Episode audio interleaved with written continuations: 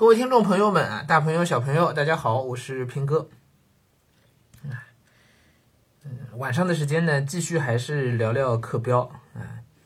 昨天看似是在说各种读书啊什么的事儿啊，但其实根子还在关于课标的这个讨论和解读上。嗯，那今天呢，我想跳脱语文课标的事儿吧，啊，因为嗯，语文课标的，比如说它。新增出来的梳理与探究的这个部分，嗯，得需要跟实践结合起来，嗯，才能更有说服力的来帮大家做一些细致的解读啊。那今天暂且放一放，这毕竟是还过着节嘛，是吧？放着假嘛，啊。嗯，我今天想聊的是英语课标带来的一些变化啊。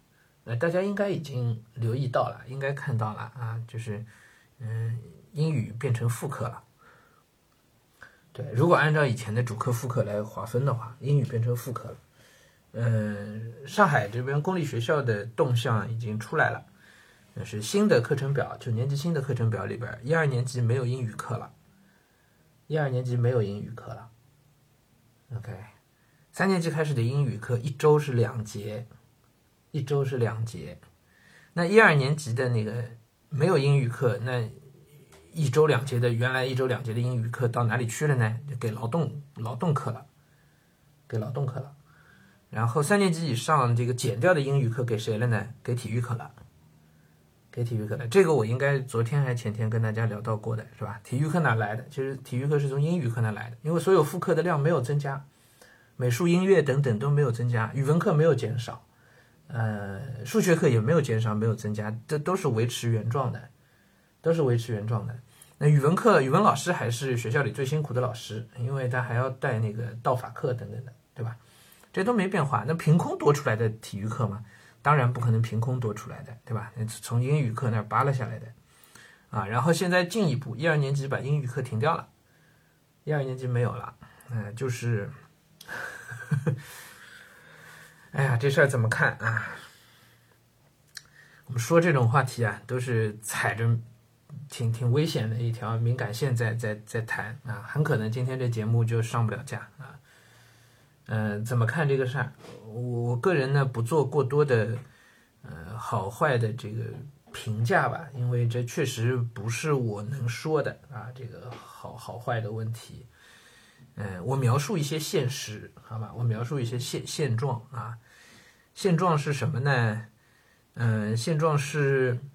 呃，我现在的实际生活当中，需要用到英语的情况，真的是比较有限的，真的是比较有限的。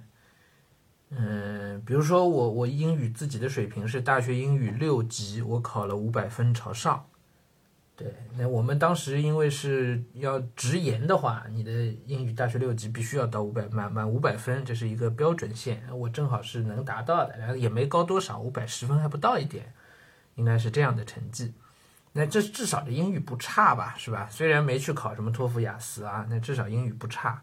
那就是这样一个英语不差的水平，呃，我看一部美剧或者看一部这个英语的电影，如果没有字幕，我是看不下来的。如果没有字幕，我是看不下来的。OK，就这个水平，我大体上可以认为，百分之九十的非英语专业的研究生。差不多，哪怕到他们毕业，应该也就是这样的水平。看一部美剧看不下来，OK，不没有字幕啊，看不下来。那学英语，我自己学了的体会是在哪儿有用呢？实际就是读点英语书是有用的。对的，就是读点英语书是有用的，因为我日常生活当中跟外国人接触的场景也非常非常有限，非常有限。嗯，就是不在外企工作，那你知道，实际在外企工作的人口跟全中国的人口相比，你这数数据直接可以忽略不计的，是吧？对，嗯，那那需要日常跟外国人打交道的人口，在整个中国大面的人口来算，那也是可以忽略不计的，对吧？所以对普通民众来说，我们从政策制定者的角度出发啊，不不说我个人观点，从政政策制定者角度出发，从普通民众的这个。普及性的基础教育角度来看，学英语有多大必要？但是如果这样去看，这样去思考，你就能理解这个做法的原因了。OK，我们不带个人好恶，不不要用自己之前的经验去做判断。OK，因为我们自己之前的经验也很可能是有偏差的、有偏颇的，完全有可能。因为时代不同了，在刚刚改革开放的时候，那个时候我们是迎接全球化，对吧？而迎接全球化，语言是一上来就必须要过的一关。对，所以那个时候不是说我们有没有机会跟外国人打交道，是我们要创造机会去跟外国人打交道，要走向世界，要迎向全球化，对不对？所以那个时候全民学英语太正常不过了，应该这样的。但是，在全球化了这么多年，我们到了现在看到是全球化在明显开倒车，不论是美国、俄罗斯等等一些大国，还是像我就前两天知道，就印度小米公司在印度被印度政府冻结了几十个亿。这又是以邻为壑啊，是吧？用了各种各样的理由，把小米的钱、小米公司的钱留在印度，就不让他回来了。这这就是逆全球化呀！现在实际上逆全球化已经成为从特朗普以后已经成为全球的一个风尚了，几乎都是。欧洲也有，全世界都都都有，很明显。那么在这样一个大潮时代背景之下，我觉得我们去责怪政策制定者的所谓。眼光短浅等等没有任何意义，因为反而可能眼光短浅的是我们。对，就是在这个大环境下，嗯，逆全球化的这个这个大环境下，的的确确有可能，对英语不会那么重要。OK，我这么说总显得有点怪怪的，是吧？嗯，但我有有前提，这是指的，就是对。绝大部分中国人来讲，绝大对绝大部分人来讲，啊，唉，就因为实际上我们接触到的东西是有限的。那么再从我们同学们相对比较功利、比较应试的角度去看，嗯，能明显看得出来，中考、高考未来的一个呃关于英语的一个应对方式，它它的出题啊等等那个考核的方式啊等等，一定会有很大的变化。这也是几乎可以肯定的事情，因为大方向摆在这里，对吧？英语变副科了，那么我怎么地都不可能像像像跟语文同样档次的去去考英语了，不可能。那难点只是怎么去转变，是这个转变的过程啊，花多少年？那个问题是在这儿，是耗的问题，不是不是要不要的问题啊啊！所以我们从相对功利的应试的角度来看啊。嗯可能真的没有必要那样去学英语了。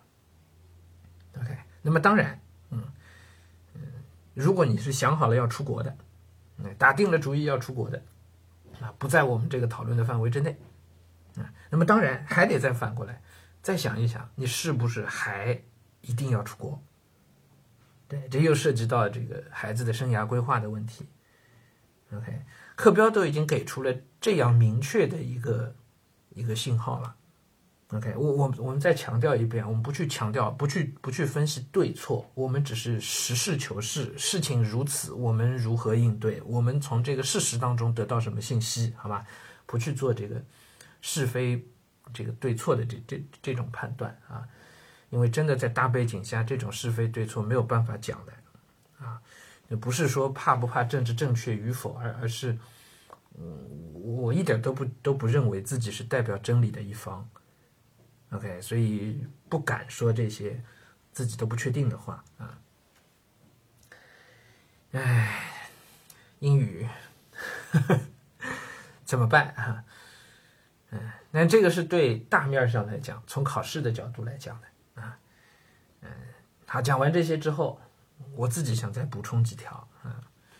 我想补充的最重要的一条就是，嗯，我们从人的知识结构的角度出发，一个人是需要去读一些外国书的，对，是需要的。因为所有翻译过来的文本，它都是很可能是有选择性的被翻译来的，对吧？你接受不到原初的一手的信息，对于你形成对这个世界的完整的认知。对于你自己的知识结构的完整性，都是不利的。所以，从我本人来讲，我觉得英语仍旧是一个很重要的学科，应该要学的。对，至于它的重要性放在哪个位置上，在我看来，如果我们讲的是一个谈不上有什么特别艺术天赋的一个普通人，那么英语的重要性恐怕在我看来应该比音乐和美术要高，比劳动和科技要高。对，因为它是一个工具。在越基础的年龄段，嗯，越熟练的掌握工具，对一个人未来长期的发展应该是越有利的。不管它是不是实用，我们不能仅仅以实用为标准去看待这件事情。虽然我们从实用的角度看，你会觉得没有必要在英语上花什么时间，但是我非常反对大家仅仅以实以实用的功利的角度去看去理解这件事情。OK，英语能给我们带来的其实是一个不同于中文语言的思维方式。对的，它的根源其实在这里。啊，这种思维方式对于我们自己的知识结构的完善很重要，很重要，也包括对于我们未来的信息的获取同样很重要。OK，逆全球化在现在来看是一股全球风潮，可是。不代表大家十年以后、二十年以后仍旧是逆全球化的状态。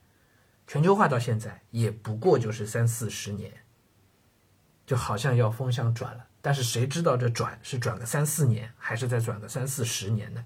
没有人知道的。那如果我们自己的知识结构体系是很不完整、是明显残缺的，那么一旦全球化的浪潮重新到来的话，我们可能就是两眼一抹黑了。对吗？逆全球化是一个世界性的政治浪潮，对，但是没有人知道它会持续多久的。啊，我们能做的就是让我们自己的知识结构尽可能完善，以至于让我们有能力去应对这个纷繁复杂的、不断变化的世界。它今天可以逆全球化，明天又可能重新回到全球化的节奏当中来，对吗？就像我们。虽然天天要抢菜，但仍旧相信上海疫情很快会过去一样。